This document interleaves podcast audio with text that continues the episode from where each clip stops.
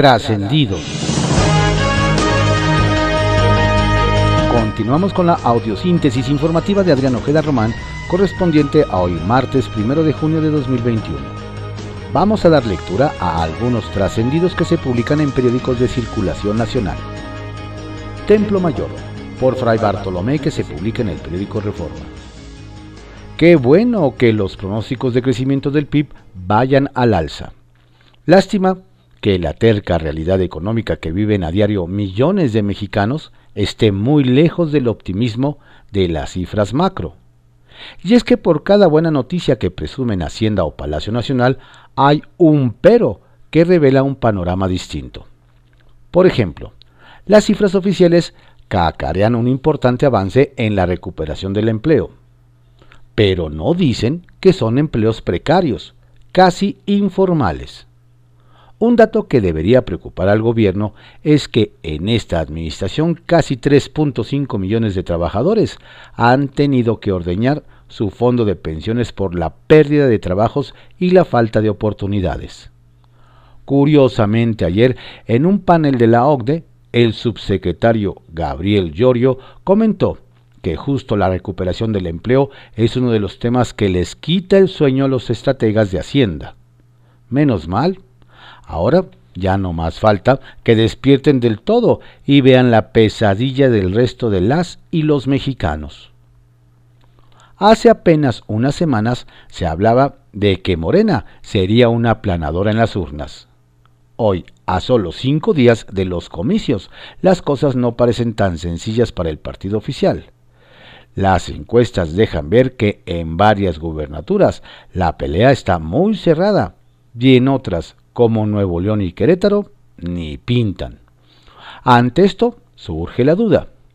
¿Qué tan dispuesto estará Andrés Manuel López Obrador a aceptar sus derrotas? Porque evidentemente su tolerancia al fracaso es muy pequeñita.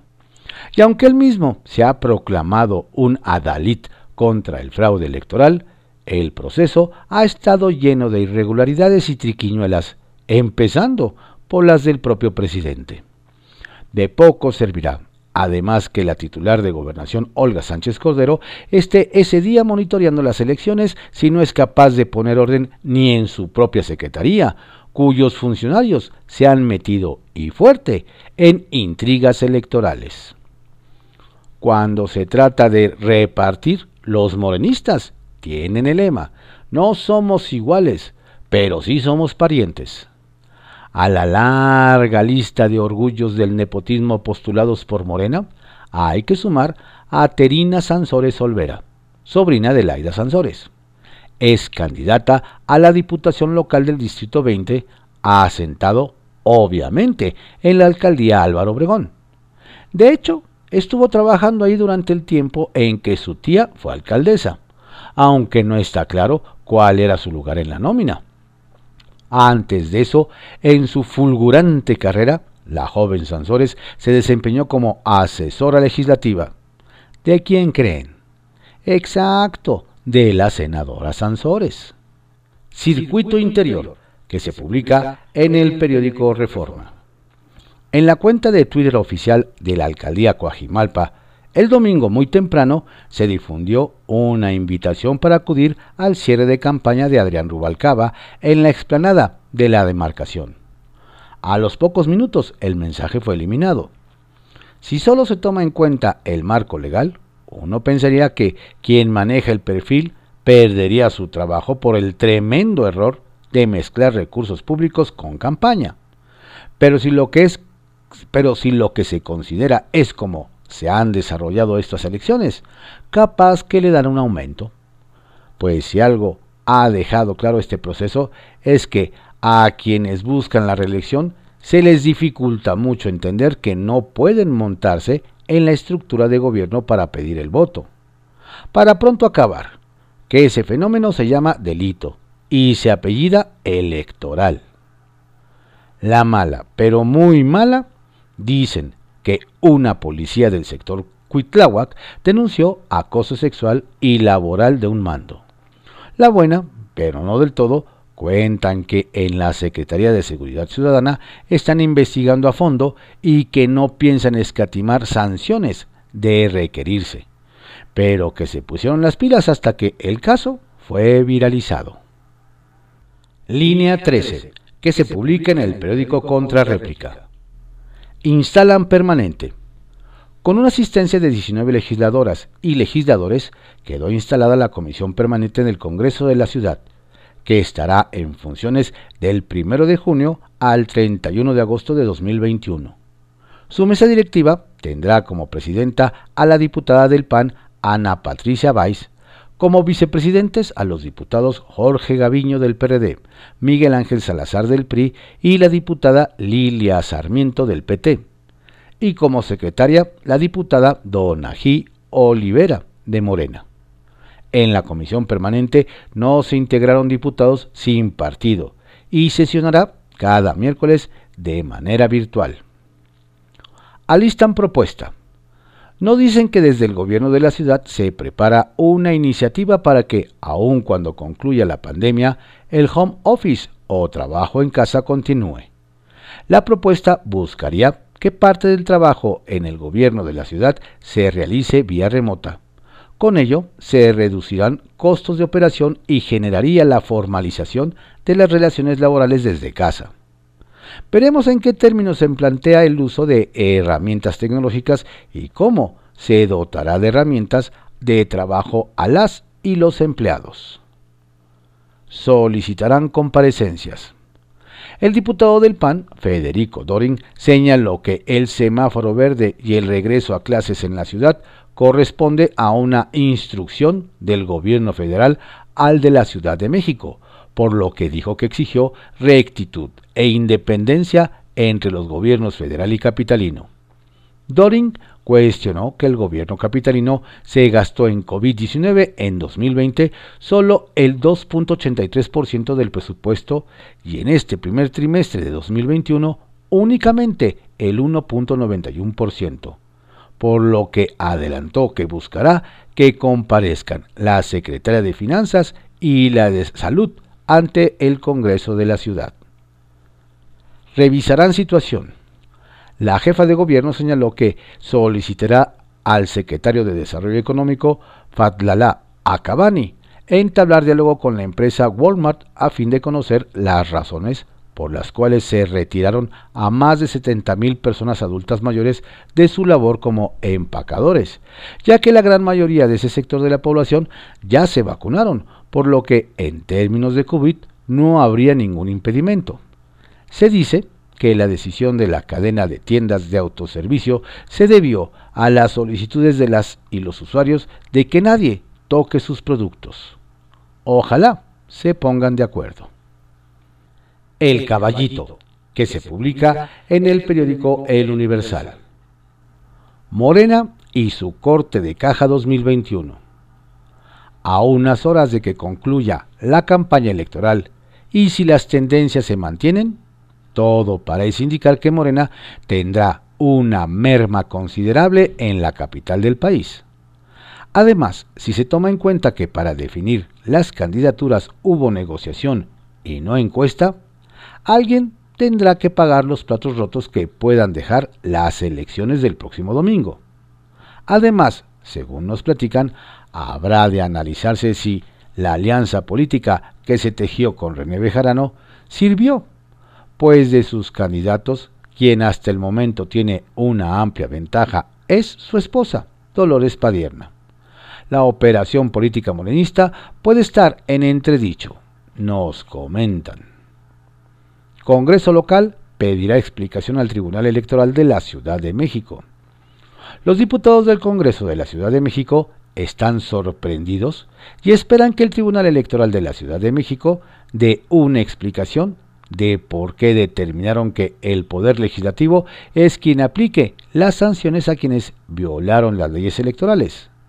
Nos comentan que en la sesión del pasado jueves se resolvieron alrededor de 12 casos en los que los magistrados encontraron responsables.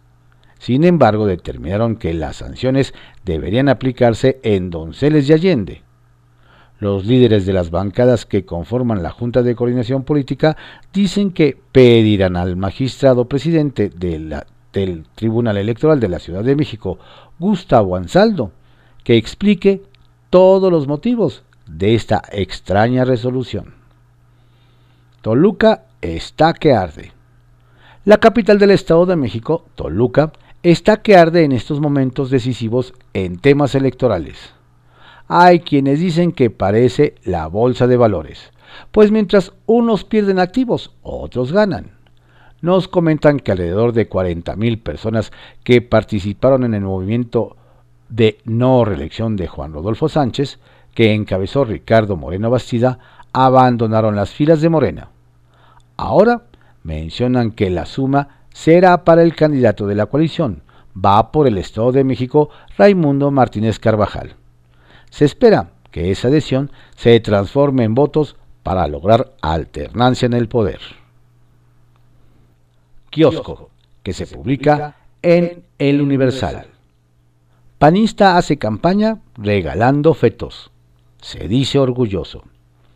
Quien desató polémica en Jalisco, nos comentan, fue Jaime Cedillo Bolívar, del PAN, candidato a diputado local por el Distrito 11, luego de que se dijera orgulloso de la propaganda utilitaria que empleó su equipo de campaña para promover el voto. Se trata, nos explican, de una tarjeta con la leyenda, Tu voto puede salvar vidas. Este es el tamaño de un ser humano de 12 semanas, que se entregó acompañada de una figura 3D de un feto, lo que de inmediato desató burlas, pero sobre todo cuestionamientos, ya que mientras algunos observaron que a las 12 semanas el producto no está tan desarrollado, otros simplemente apuntaron que el voto para salvar vidas tendría su origen en propuestas de inversión a la salud y seguridad, no en el gasto de propaganda antiderechos. ¡Auch! Una piedrita en el zapato. Nos comentan que Octavio Pedrosa, candidato de la coalición PAN-PRI-PRD a la gobernatura de San Luis Potosí, llega al último tramo de su campaña con una piedrita a cuestas. La recomendación que el Consejo Estatal Electoral y de Participación Ciudadana le hizo para que se conduzca con los principios éticos de inclusión, respeto y apego a los derechos humanos de todas las personas. Lo anterior nos hacen ver debido a desafortunados comentarios que realizó en un programa en vivo hacia la periodista Anadora Cabrera, quien presentó una denuncia en contra del candidato por violencia de género. En la mira está el gorrión por cantador. Fiebre pero de declinaciones en Tierra Maya. A, unas horas de que concluyan las campañas electorales en Yucatán, nos cuentan que candidatos de diversos partidos se andan sumando a otras fuerzas políticas con posibilidades de triunfo como es el caso del Distrito 3 electoral de Mérida, en donde la aspirante del Partido Verde, Guadalupe González Cahamal, declinó para favorecer al abanderado del PRI, Pablo Gamboa Miner, hijo del excoordinador del PRI en el Senado, Emilio Gamboa Patrón. Pero ese no es el único caso, nos apuntan pues en el puerto de Progreso, Sixto Villegas Rejón, candidato del PT al diputado local por el noveno distrito electoral, decidió declinar a favor de Jorge Sánchez de Morena. Muy poco les duró el fervor electoral. Y otros no les sale el sol. Desde Hidalgo nos mencionan quien ya no ve en la suya es la candidata a diputado federal Simei Olvera Bautista de Morena, pues a la lista de aliados que terminaron por darle la espalda se sumó su suplente, Karina López Ayala, al hacer pública su decisión de apoyar al candidato del PRD, Héctor Chávez, debido a que siempre se está a tiempo de rectificar los errores. En este sentido nos explican que para doña Simei las cosas no han sido fáciles en el actual proceso electoral, pues hasta los votos critican que por tercera vez consecutiva busque mantenerse en el erario, sobre todo cuando su trabajo legislativo y actitud prepotente deja mucho que desear. ¿Logrará la reelección? Priistas andan de buenas. Los priistas en el municipio de Huizquilucan andan muy echados para adelante, pues nos dicen que en su cierre de campaña de los candidatos a alcalde y diputado local, Sergio de Luis y Guillermo Zamacona, respectivamente, lograron reunir alrededor de 13.000 personas. Incluso mencionaron que vivieron tiempos como cuando el actual gobernador Alfredo del Mazo Maza administraba ese ayuntamiento, es decir, hace una década aproximadamente. Con esta respuesta dicen los del tricolor que si el Cruz Azul pudo ganar, ellos también podrán hacer la hombrada. Bajo reserva, que se publique en el periódico El Universal. ¿Esconden sus bienes Bartlett y López Gatel? Nos comentan que este fin de semana Irma Herendida Sandoval, titular de La Función Pública, presumió en las benditas redes sociales que tanto el presidente Andrés Manuel López Obrador como todo su gabinete legal y ampliado habían cumplido en tiempo y forma en presentar sus declaraciones patrimoniales y de conflicto de intereses. Sin embargo, nos hacen ver que esto no es del todo cierto. Hasta ayer por la noche, la declaración del subsecretario de Salud Hugo López Gatel no aparecía en la plataforma de Claranet. Tampoco la de don Manuel Bartlett, titular de la Comisión Federal de Electricidad, quien al igual que doña Irma Heréndida, ya han tenido problemas con las declaraciones de sus múltiples propiedades.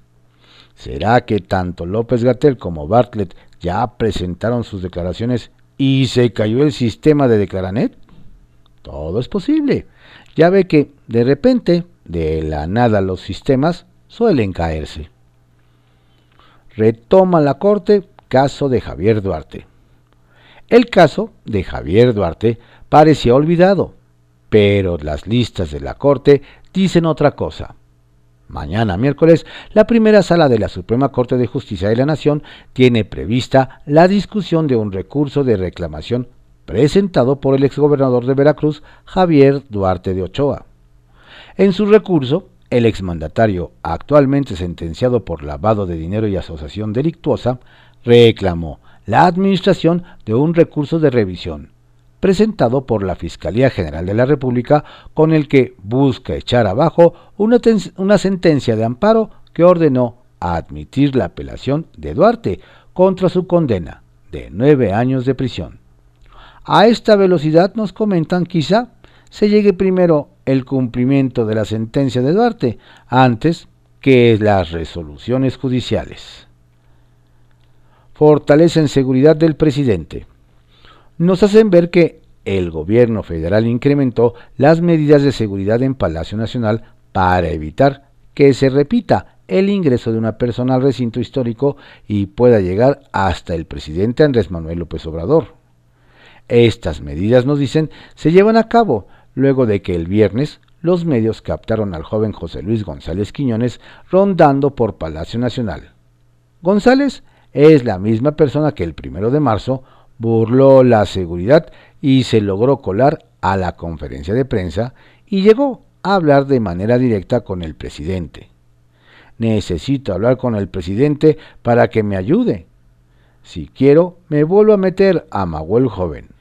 Nos detallan que este lunes por la madrugada se observó a un par de militares salir con perros entrenados a recorrer Palacio Nacional y revisar el punto donde el joven asegura que se coló. Además, a todo el personal que labora y visita la residencia presidencial se le pide dejar una identificación para acceder. ¿Ya comenzarían a tomar en serio la necesidad de fortalecer la seguridad en torno al presidente y su residencia? Frentes políticos, que se publica en el periódico Excelsior. 1. Sospecha inaceptable. Karen Castrejón, líder del Partido Verde, exigió al Partido Encuentro Solidario retirar la candidatura a Yasmín Vivas Medina, luego de la detención de su hermana Carla Odet por la presunta autoría intelectual del homicidio del precandidato del Partido Verde a Puerto Morelos en Quintana Roo, Ignacio Sánchez Cordero de comprobarse la culpabilidad, sería un golpe muy duro en contra de la credibilidad de este instituto político, insistió. Es indignante, vergonzoso y desleal que un partido tenga hoy en sus filas a este tipo de candidatos. no solo por la manera tan cruel y cruda en la que se habla de cometer este tipo de actos, porque, además, hay pruebas, hay audios, agregó Castrejón. La acusación es gravísima. Pasarla por alto dejaría profundas cicatrices a este país. 2. ¿Como si nada? Lupita Jones, candidata a la gobernatura de Baja California por la coalición PRI, PAN y PRD, aseguró que habrá mano dura para combatir a la delincuencia en caso de que gane la elección. Se dijo contenta y aseguró que cuenta con el respaldo de la ciudadanía. Yo me siento muy tranquila, con la conciencia de que hemos hecho una gran campaña y de que mis mensajes han permeado en la sociedad, que está cansada de un gobierno que ha causado un verdadero desastre, con ocurrencias, berrinches y amenazas personales por parte del gobernador, aseguró. Aclaró, que un pequeño grupo abandonó su campaña, pero negó que se tratara de pristas. Según ella, el prismo sigue a su lado. Ya lo veremos el día de la elección. 3. Apúrenle. A una semana del 6 de junio, la Fiscalía Especializada en Delitos Electorales llega con un acumulado de 299 carpetas de investigación abiertas, solo entre enero y abril del presente año. A esta cifra deben sumarse otros 279 expedientes que se reactivaron en el mismo periodo por la posible comisión de conductas que se podrían clasificar como ilícitos de tipo electoral.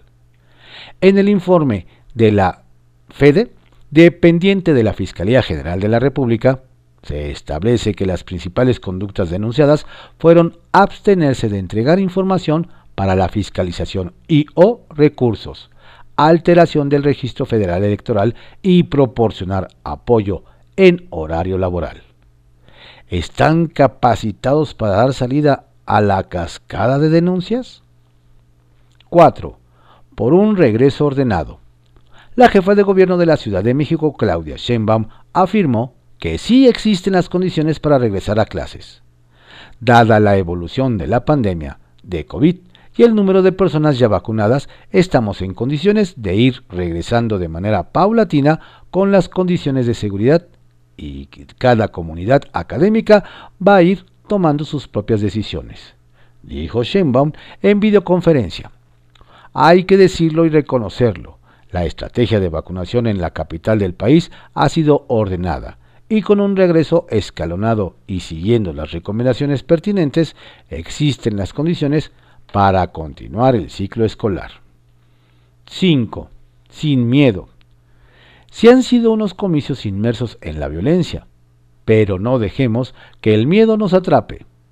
El presidente de México, Andrés Manuel López Obrador, hizo un llamado a los mexicanos para salir a votar el próximo domingo 6 de junio sin miedo ni temor. Durante su conferencia de prensa matutina de ayer lunes 31 de mayo, López Obrador llamó a los mexicanos a no caer en la trampa de la violencia y reiteró que todos debemos ayudar. Es el llamado que hago, que no salgan a provocar, que no manchen el nombre de México, que nos ayuden todos, que las elecciones sean en paz, limpias, libres y también que no haya miedo. Salgamos a ejercer nuestro derecho ciudadano a votar y no caigamos en provocaciones. Confidencial, que se publica en el periódico El Financiero. Roce diplomático. Israel no ceja en su empeño y mantiene su política de presionar a los gobiernos amigos que no respaldan sus acciones en Gaza el gobierno de Benjamín Netanyahu exigió una explicación al embajador mexicano Pablo Macedo a raíz del voto de México en la ONU a favor de una comisión que investigue el conflicto con Palestina. En el encuentro, el director adjunto para América Latina y el Caribe, Modi Exframe, expuso al diplomático el deseo de su gobierno de que México los apoye en momentos difíciles, de la misma forma que lo ha hecho Israel con México. La Cancillería mexicana no se pronunció. El TP-01 por la gloria olímpica, quien quita y el avión presidencial TP-01 ese que no lo tiene ni Obama, aproveche la vitrina de los Juegos Olímpicos y encuentre comprador en el lejano oriente. A alguien se le ocurrió la idea de utilizar la aeronave para trasladar a la delegación mexicana que asistirá a Tokio y hasta partió de vuelta a California para recibir el mantenimiento de rigor previo a su misión olímpica, según confirmó el secretario de Hacienda Arturo Herrera. Lo malo es que en el COM ya dijeron que ellos no se suben. Olga sin indirectas con el INE. A diferencia de la reunión previa, donde la secretaria de Gobernación lanzó la indirecta de que el árbitro es neutral o no es árbitro, ayer Olga Sánchez Cordero bajó la intensidad de sus declaraciones y hasta se comprometió a coadyuvar, o al menos eso puso en su Twitter, con las autoridades electorales para una jornada en paz y de tranquilidad el domingo. Cente dice no al regreso a las aulas. Contrario a lo dicho por la jefa de gobierno Claudia Sheinbaum, al menos 45 mil maestros de la CENTE no retomarán el 7 de junio a las clases presenciales. El dirigente de la sección 9, Pedro Hernández, presentó los resultados de una encuesta realizada en 1.240 escuelas de educación básica y especial, la cual reveló que 97% de los comités escolares considera que no hay condiciones de seguridad y sanidad en los planteles. Aunque nos digan exagerados, creemos que por 22 días que puedan aprovecharse antes del fin de curso, no vale la pena arriesgar la salud de padres y alumnos que aún faltan por vacunar. Las cuentas de Monreal. En Morena piensan lo mejor y se preparan para lo peor. Para evitar desengaños, los senadores del partido Guinda optaron por hacerle caso a sus encuestas internas y asumir que tendrán una competencia cerrada el 6 de junio en materia de gubernaturas. El coordinador Guinda en el Senado, Ricardo Monreal, reconoce que llevan las de perder en Nuevo León, Querétaro y San Luis Potosí, y que la moneda está en el aire en Campeche, Baja California Sur, Chihuahua y Michoacán. Eso sí, creen que la tienen ganada en Sonora, Baja California, Colima, Guerrero, Nayarit, Sinaloa, Tlaxcala y Zacatecas. Ecos de Rutilio en San Lázaro. Hasta la solitaria sede de la Cámara de Diputados rebotaron ayer las protestas de los normalistas de Mactumatzá, acusados de los delitos de motín, pandillerismo, robo con violencia, daños, atentados contra la paz y la integridad corporal y patrimonial de la colectividad y del Estado. Demandaron diálogo al gobernador de Chiapas, Rutilio Escandón. Su exigencia vino acompañada de petardos, pintas y destrozos en la fachada de la sede legislativa, pero nadie los atendió. La protesta duró casi dos horas como parte de la jornada de liberación de 19 de sus compañeros presos y contaron con el apoyo de normalistas de Ayotzinapa. Perfilan favorito en Monterrey. Salvo que una gran sorpresa ocurra, Francisco Cienfuegos, candidato de PRI-PRD a la alcaldía de Monterrey, logrará el triunfo, pues ha mantenido al frente de las intenciones de voto pese a la competencia de Luis Donaldo Colosio Riojas, quien ha ido perdiendo apoyos de empresarios y políticos de Nuevo León a pesar de que era visto como una nueva promesa de la política nacional por los apellidos que lleva. Trascendió, que se publica en el periódico Milenio. Trascendió que la Junta de Coordinación Política del Senado envió una invitación a la vicepresidenta de Estados Unidos, Kamala Harris, para tener una cita con senadores durante su visita la próxima semana con la participación de los coordinadores e integrantes de las comisiones de Relaciones Exteriores y América del Norte. Anoche, en tanto, AMLO tuvo una reunión de alto perfil con su gabinete y círculo más cercano para definir la agenda del martes, que puede incluir una visita a Palacio Nacional, un acto público con la firma de un acuerdo bilateral y un encuentro privado para cerrar trascendió que una docena de diputados federales de diversos partidos, entre ellos Ernesto D'Alessio, Jorge Arturo Espadas, Martín López Cisneros, Norma Güell e Higinio de Toro, notificó a la Comisión Permanente su reincorporación al cargo tras permanecer de licencia durante las campañas. Pues aun cuando las actividades de la 64 legislatura finalizaron prácticamente, todavía quedan por delante tres meses de dieta, asistencia y atención ciudadana por cobrar, a razón de 150 mil pesos mensuales. Nada mal. Trascendió que Miguel Ángel Huidobro, vocalista de Molotov, retuiteó un promocional del candidato de Morena a alcalde de Aguascalientes, Arturo Ávila, quien pide el sufragio al ritmo de la canción de Voto Latino, por lo que el artista advirtió que denunciará al partido por violar los derechos de sus rolas sin previa autorización. Y añadió, por cierto, no votaría por ellos ni aunque esté drogado, además de que se fusilan y alteran la rola, en los agradecimientos no se incluye a la célebre banda.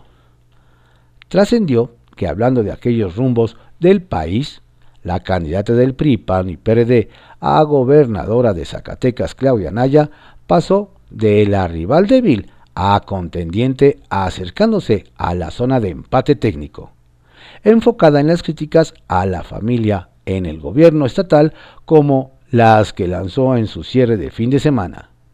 Ustedes ya vieron la pesadilla de David Monreal. El crédito ganadero a la palabra desapareció por sus malos manejos. Estos fueron algunos trascendidos que se publican en periódicos de circulación nacional en la audiosíntesis informativa de Adrián Ojeda Román, correspondiente a hoy, martes 1 de junio de 2021. Entramos al sexto mes del año, a la mitad del año. Tenga usted un excelente mes de junio, por favor cuídese mucho, no baje la guardia, la pandemia sigue.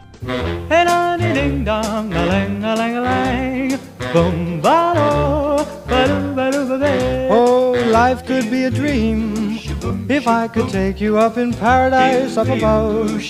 If you would tell me I'm the only one that you love, life could be a dream, sweetheart. Hello, hello again, shaboom, and hoping we'll meet again. Oh, life could be a dream. If only all my precious plans would come true.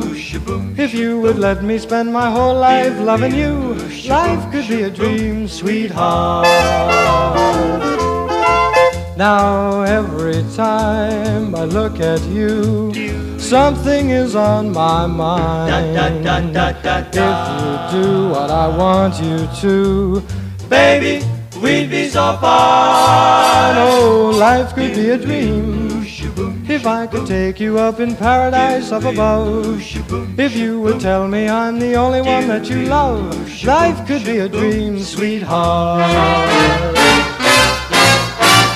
Shaboom, shaboom, yada la la la la la la la, shaboom, shaboom, yada la la la la la la la, shaboom, shaboom, yada la la la la la la la, shaboom, shaboom, shaboom. Ya la la la la la shaboom shaboom. Ya la la la la la shaboom shaboom. Ya la la la la la la la shaboom.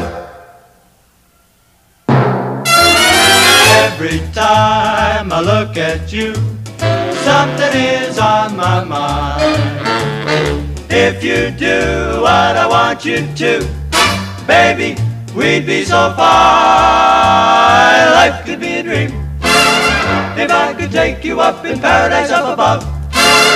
If you would tell me I'm the only one that you love. Life could be a dream, sweetheart. Hello, hello again, shaboom, and hoping we'll meet again, boom, shaboom. Hey, la, dee, ding, dong, la, lang, la, lang, la, lang, shaboom, ba, do, ba, do, ba, do, ba, ba. Life could be a dream.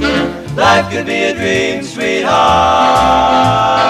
Life could be a dream. If only all my precious plans would come true.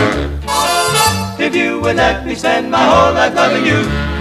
Life could be a dream, sweetheart. Do you shaboom shaboom? Do you shaboom shaboom? Do you shaboom shaboom? Sweetheart.